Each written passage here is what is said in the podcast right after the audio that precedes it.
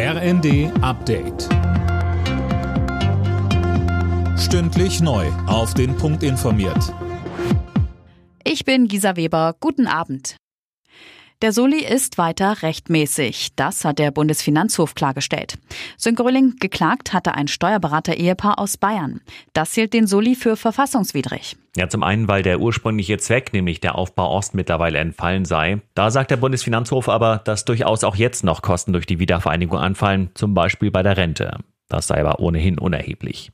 Und dass nur noch die einkommensstärksten 10 Prozent die Abgabe zahlen, ist nach Ansicht der Richter kein Verstoß gegen den Gleichheitsgrundsatz. Der Bund kann damit auch in Zukunft mit jährlichen Soli-Einnahmen von rund 11 Milliarden Euro rechnen. Der Ausbau der Windkraft soll in Deutschland beschleunigt werden. Dafür hat die Bundesregierung neue Regelungen beschlossen.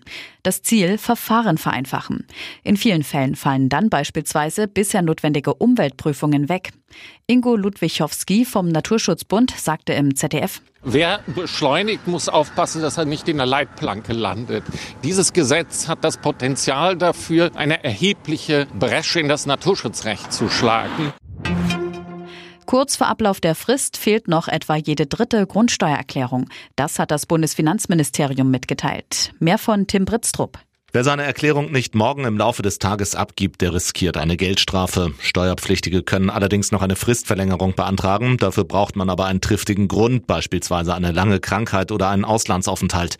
Die Frist war dabei schon um drei Monate verlängert worden. Ursprünglich sollten die Daten schon bis Ende Oktober abgegeben werden. In Lübeck hat ein sprachgesteuerter Lautsprecher einen Polizeieinsatz ausgelöst. Das Gerät hatte sich selbstständig gemacht und mitten in der Nacht laut Musik abgespielt. Nachbarn hatten sich beschwert, der Mieter war nicht zu Hause. Eine Freundin konnte die Polizei schließlich in die Wohnung lassen.